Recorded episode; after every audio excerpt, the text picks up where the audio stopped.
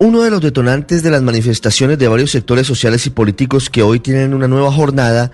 son los abusos y la brutalidad de algunos policías,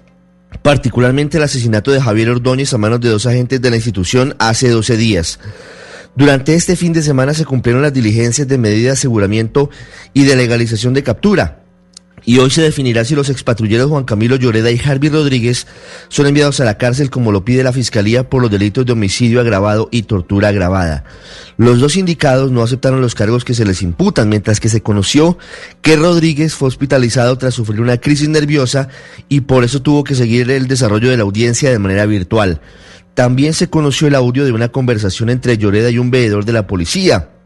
en la que el expatrullero aseguró que Ordóñez comenzó a golpearse contra las paredes del CAI y que eso podría haberle causado las lesiones que finalmente lo llevaron a la muerte.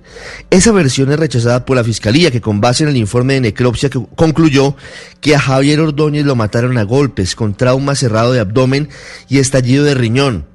además de lesiones producidas por arma eléctrica y otras lesiones en tejidos blandos. Hoy muy temprano se conocerá cuál será la suerte de estos dos expatrulleros, que por ahora permanecen detenidos y que han sido, como lo decimos, uno de los factores que ha causado las manifestaciones, unas de ellas pacíficas y otras con hechos de violencia y con actos vandálicos que han sido rechazados por la totalidad de los sectores políticos en el país.